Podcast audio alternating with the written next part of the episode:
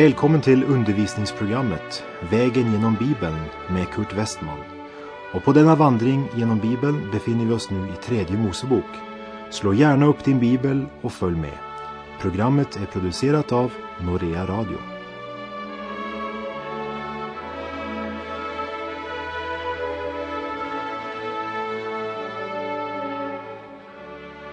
I det här programmet ska vi se på tredje Mosebok kapitel 11 som talar om det djur som människan får äta och om det djur som är förbjudet för människan att äta av. Läs gärna också parallellen i femte Mosebok kapitel 14 som behandlar samma sak. Tredje Mosebok kapitel 11 är ett mycket speciellt kapitel. Vi har nu kommit till en grundläggande radikal delning där temat skiftar. Från prästerna och till folket.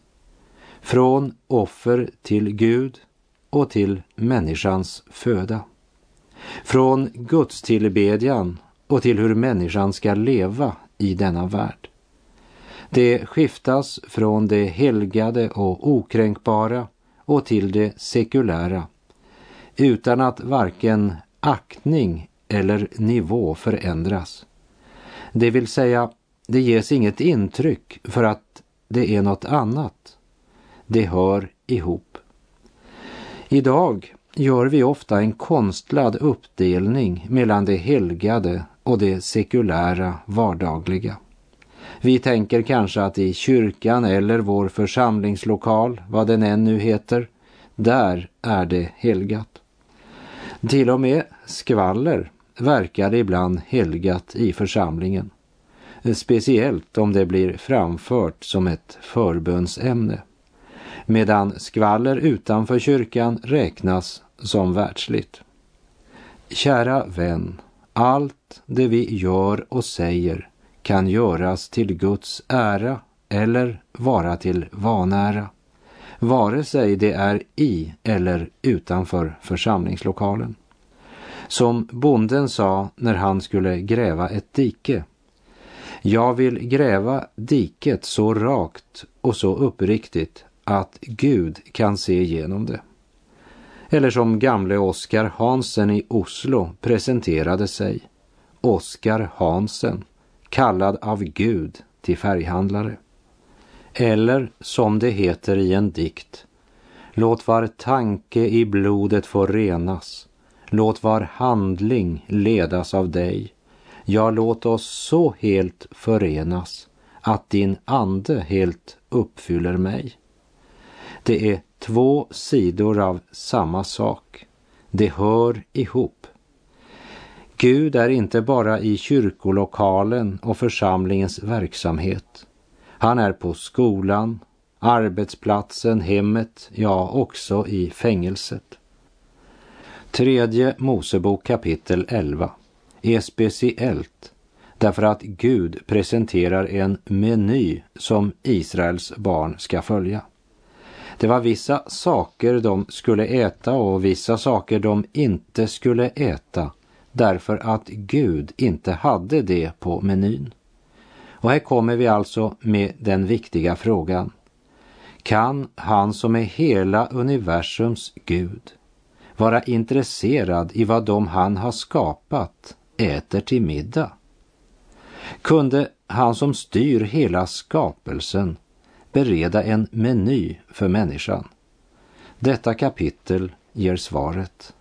Gud var och är intresserad i detaljer i människans liv.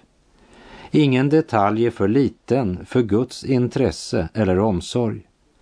Vi har en tendens att dela upp detaljerna i livet i små och stora problem. Men om vi tänker efter kan vi nämna något som är stort för Gud. Alla problem är små för honom och lika väl är ingenting för smått för honom. Skriften uppmanar oss att bedja om allt och att inte bekymra oss för något. Så det här skriftavsnittet innehåller en viktig och rik andlig lärdom som vi ska se. Men det är också en verklig och praktisk sida med detta som vi ibland kanske ignorerar därför att det här riktas till Israel. Men eftersom Gud förbjöd att äta vissa djur och tillät dem att äta andra djur så måste vi anta att det hade med det hälsomässiga att göra. Vissa djur, fiskar och fåglar kunde de äta, men inte andra.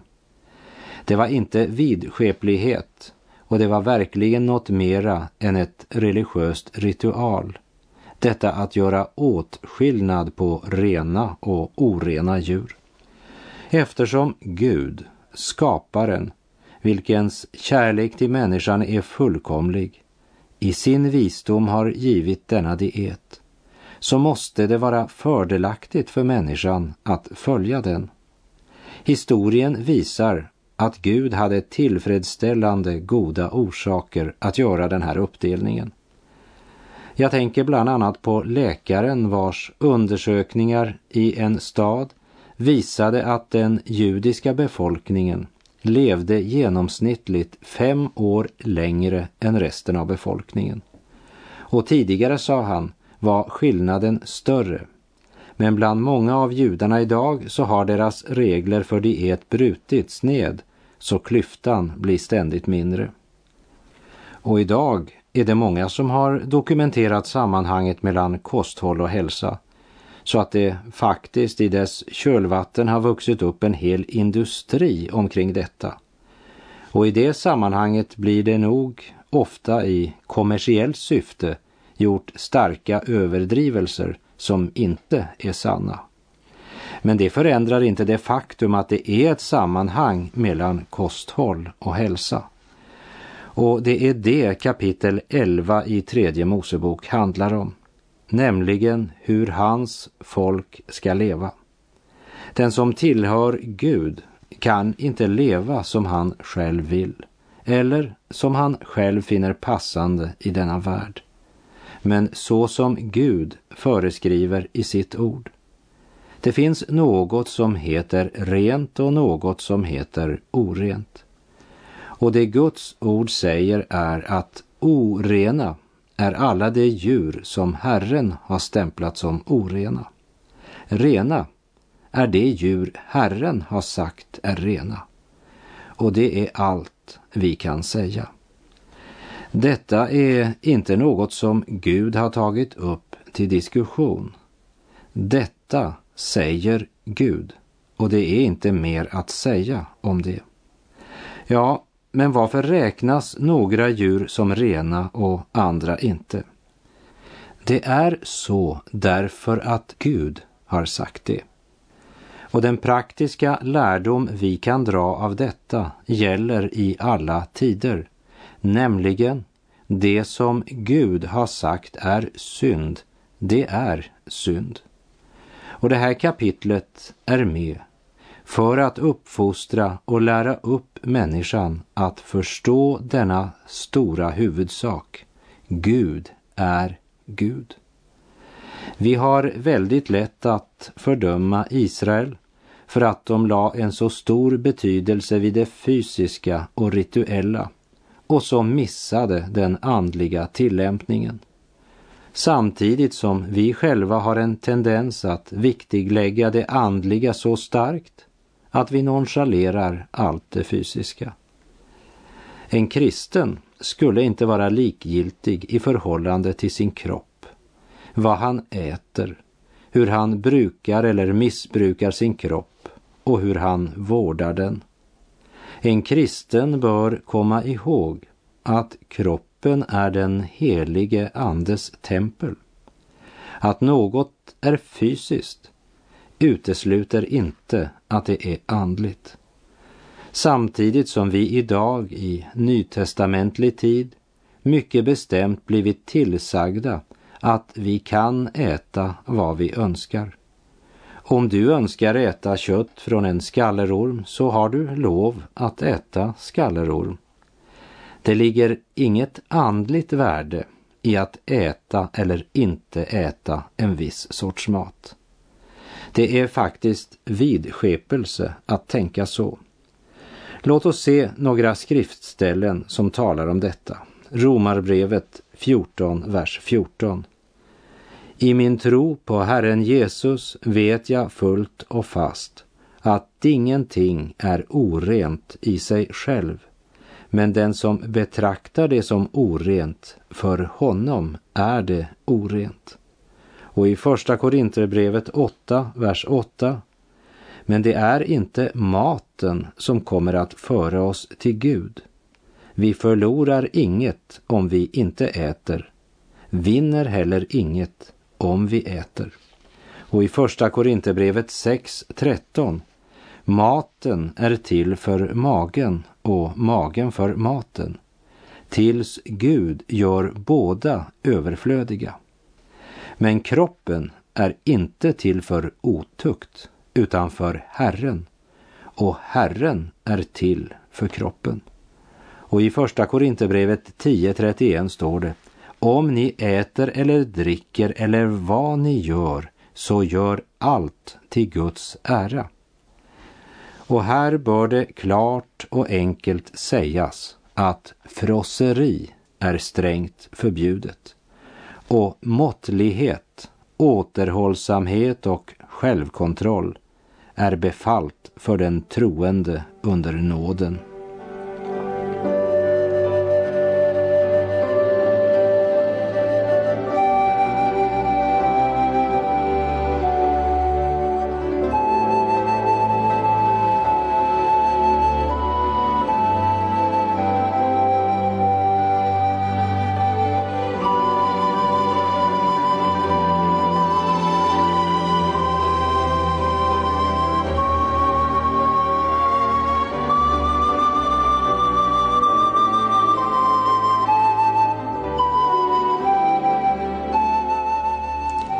Kapitlen 11 till 22 i tredje Mosebok handlar om helgelse, det vill säga hur den troende ska vandra och leva i vardagen. Och den här gången ska vi alltså se på menyn, det vill säga matsedeln Gud givit sitt folk, i tredje Mosebok kapitel 11. Och vi börjar med att läsa de två första verserna. Och Herren talade till Mose och Aron och sade till dem Tala till Israels barn och säg Dessa är de djur som ni får äta bland alla fyrfota djur på jorden. Gud drar en klar gräns, en skiljelinje mellan ljus och mörker, mellan dag och natt, mellan svart och vitt, rätt och fel, ren och oren. Och det är förresten Gud som gör skillnad mellan natt och dag. Gud vill att människan ska älska det goda och avsky det onda. Dagens människa försöker lyfta allt in i en gråzon där precis allt är relativt. Gud drar upp dessa klara skiljelinjer för att skillnaden ska uppenbaras för människan. För att synden i hennes liv ska bli avslöjad. Så att hon drivs till altaret och till Kristi blod som blev utgjutet till rening och förlåtelse. Det är Gud som fastställer reglerna. Någon frågar, hur vet du vad som är rätt? Svaret är att det är rätt som Gud säger är rätt. Detta är hans universum. Känner du till några bättre regler än de han har givit? Han har givit reglerna för den fysiska verkligheten. Vill du trotsa tyngdlagen genom att hoppa ut från balkongen på sjunde våningen. Det blir i så fall en erfarenhet som blir kort. Gud rör sig i vardagens verklighet. Ingen är så naturlig som Gud. Det är ju han som har skapat naturen. Och i vardagslivet går han helt in i vårt liv, helt ned till vad människan äter och Gud förklarar något för rent, annat för orent. Människan måste påminnas om att hon lever i en värld där synden flödar över. Människan måste lära sig att välja det goda och hålla sig undan det onda. Människan lever i en syndig värld och det är ett faktum som Gud önskar att vi ska förstå. Vi måste göra våra val. För den fallna människan utanför Eden har fortfarande ett träd av vilket Gud säger att vi inte ska äta. Och då tänker jag primärt ifrån moralisk vinkel. Jag tänker till exempel på då Petrus, som det står om i Apostlagärningarna 10, han blev då hungrig och ville ha något att äta. Medan maten gjordes i ordning föll han i hänryckning. Han såg himmelen öppen och det kom ner något som liknade en stor linneduk. Hängande i sina fyra hörn sänktes den ner på jorden och i den fanns alla markens fyrfota djur och kräldjur och himmelens fåglar. En röst sade till honom, Petrus, slakta och ät. Petrus svarade, nej, nej, herre.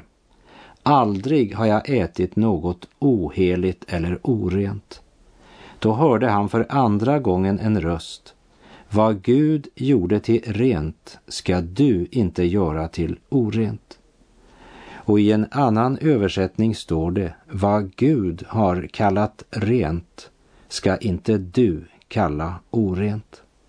Med andra ord, det är Gud som fastställer reglerna och människan ska fatta sina beslut efter Guds regler. Vi läser vidare tredje Mosebok 11, verserna 3 till och med 8. Alla de fyrfota djur som har klövar och har dem helkluvna och som idisslar, dem får ni äta. Men dessa ska ni inte äta av de idisslande djuren och av dem som har klövar. Kamelen, ty han idisslar väl men har inte klövar, han ska gälla för er som oren. Klippgrävlingen, ty han idisslar väl men har inte klövar, han ska gälla för er som oren. Haren, ty han idisslar väl men har inte klövar, han ska gälla för er som oren. Svinet, ty de har väl klövar och har dem helkluvna, men det idisslar inte. Det ska gälla för er som orent. Av dessa djurs kött ska ni inte äta. Inte heller ska ni röra vid deras döda kroppar. Det ska gälla för er som orena. Det är tre saker som sägs om det djur som kan ätas. För det första, de har klövar. För det andra, klövarna är helkluvna. Och för det tredje, de idisslar. För Israel så är denna uppdelning mellan rena och orena djur en del av Guds plan för att bevara Guds utvalda folk, skilt ifrån alla andra nationer. För en jude är kosher, det vill säga mat som inte innehåller orena djur, en viktig del av livet. Genom de här bestämmelserna så blev Guds folk ständigt påminda om att de levde i en värld där de var tvungna att göra sina val. För en kristen ligger här en andlig tillämpning. Vi har redan nämnt att det ligger inget andligt värde i att följa ett visst ritual när det gäller mat.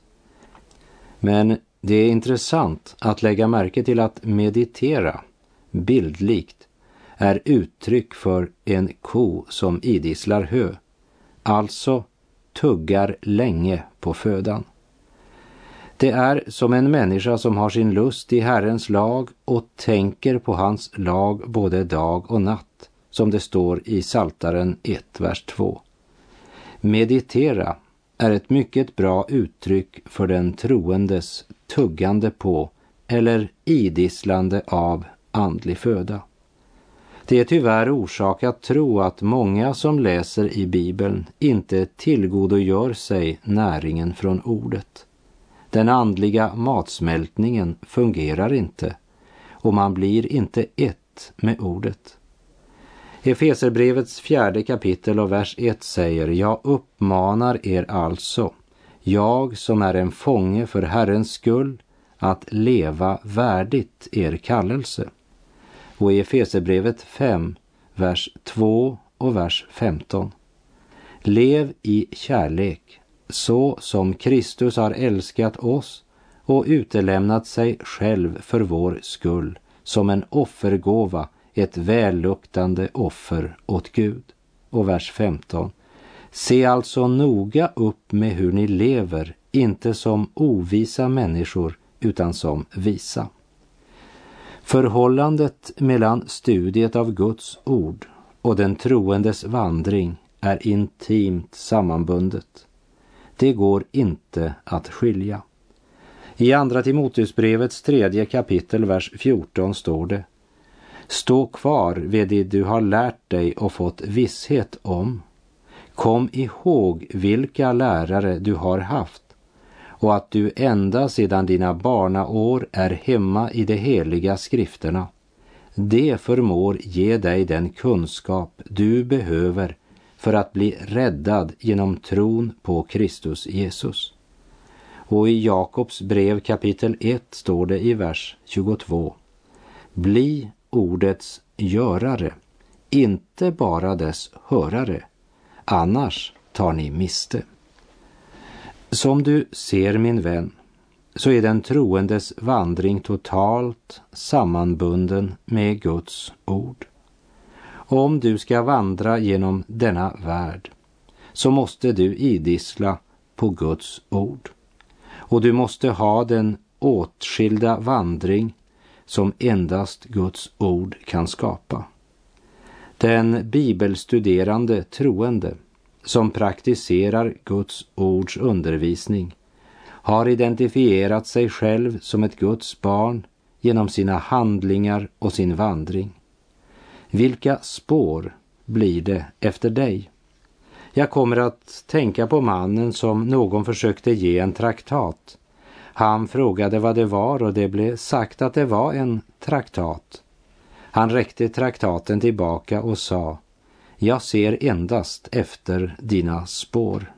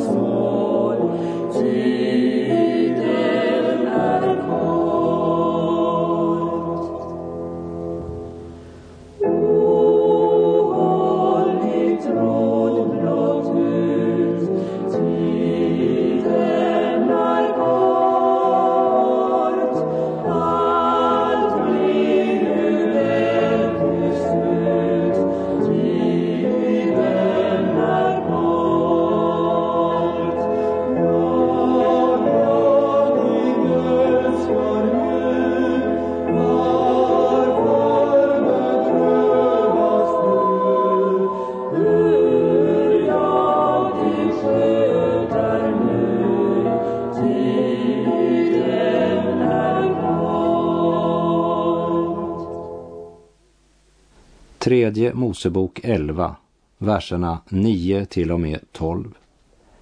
Detta är vad ni får äta av allt det som lever i vattnet. Allt det i vattnet, vare sig i sjöar eller i strömmar som har fenor och fjäll, det får ni äta. Men allt det i sjöar och strömmar som inte har fenor och fjäll, bland allt det som rör sig i vattnet, bland alla levande varelser i vattnet, det ska vara en styggelse för er. Ja, Det ska vara en styggelse för er. Av deras kött ska ni inte äta och deras döda kroppar ska ni räkna som en styggelse. Allt det i vattnet som inte har fenor och fjäll skall vara en styggelse för er. Det dras en lika skarp linje mellan ren och oren när det gäller fiskarna som mellan djuren. Och den rena fisken måste ha två kännetecken, fenor och fjäll, för att höra till det rena.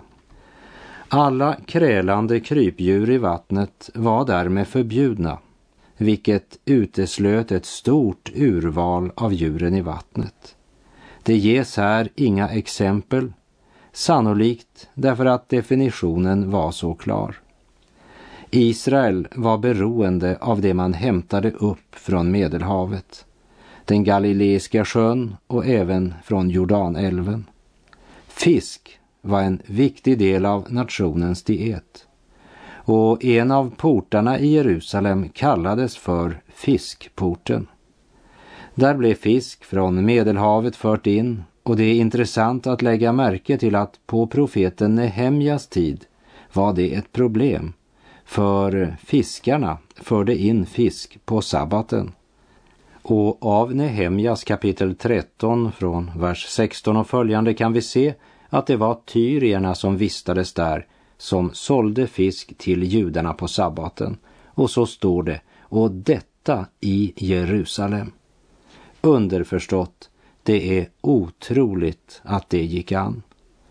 Och fiskens betydelse på den tid då Jesus började sin verksamhet är väl känd för den som har läst det nya testamentet. De första lärjungarna Jesus kallade var fiskare och de fick höra att de skulle bli människofiskare. Och Jesus sa i en liknelse om himmelriket att med himmelriket är det som när man lägger ut ett nät i sjön och får fisk av alla slag. När det är fullt drar man upp det på stranden och sätter sig ner och samlar den goda fisken i korgar och kastar bort den dåliga. Så ska det bli vid världens slut. Änglarna ska gå ut och skilja det onda från det rättfärdiga och kasta dem i den brinnande ugnen. Där ska man gråta och skära tänderna, som det står i Matteus 13. Vad var metoden för att skilja på goda och dåliga fiskar? Ja, det gick inte efter att de var små eller stora, men om de var efter den levitiska lagen. En fisk som hade både fenor och fjäll var en god fisk. Precis som när det i domen ska skiljas mellan onda och rättfärdiga. Vad är de två kännetecknen? Det första är den helige ande är det som driver den troende. Och för det andra Kristi rättfärdighet som den troende är iklädd i kraft av Kristi död och uppståndelse. Och med det så är tiden ute för den här gången. Och jag får säga på återhörande om du vill. Herren vare med dig. Må hans välsignelse vila över dig. Gud är god.